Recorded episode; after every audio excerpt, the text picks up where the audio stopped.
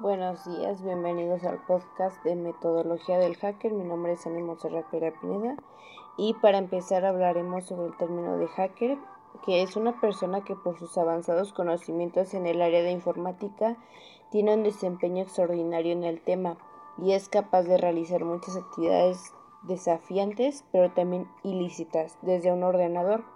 Veremos enseguida cuáles son los aspectos más sobresalientes de este tipo de personas diciendo que un hacker en plenitud tiene la capacidad de dominar en un buen porcentaje varios aspectos, como lo es los lenguajes de programación, manipulación de hardware y software, telecomunicaciones y muchos más.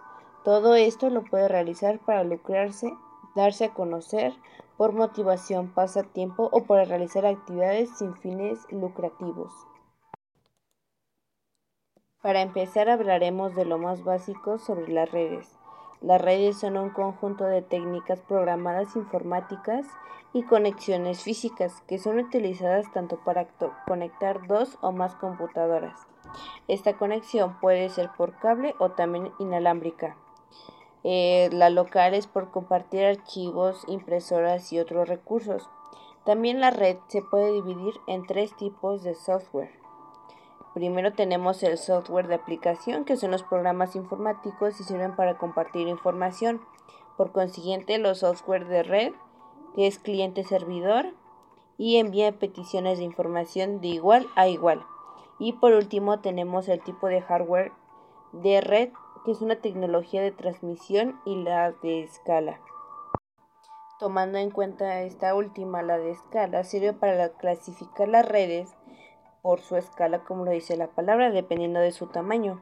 Tenemos la primera, que es la LAN, red de datos que sirven en un área geográfica determinada, son redes locales de propiedad privada, como son un campus o un edificio separado. La que sigue es la MAN, que es red de área metropolitana. Funcionan de manera similar a LAN, la diferencia es el tamaño, puede manejar el uso de voz y datos. Por consiguiente, la WAN suelen ser públicas, puede abarcar desde dos ciudades hasta un continente, colección de máquinas llamados host. Mm, las redes inalámbricas tienen una gran utilidad para su uso flotillos de taxis y transportadores.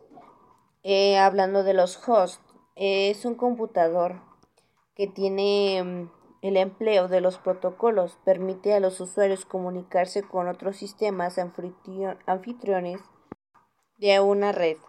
Los hosts están conectados por una subred de comunicación. Hablando de las redes locales, la topología se refiere a la manera de conectar las computadoras o sistemas. Puede ser de estrella o switch.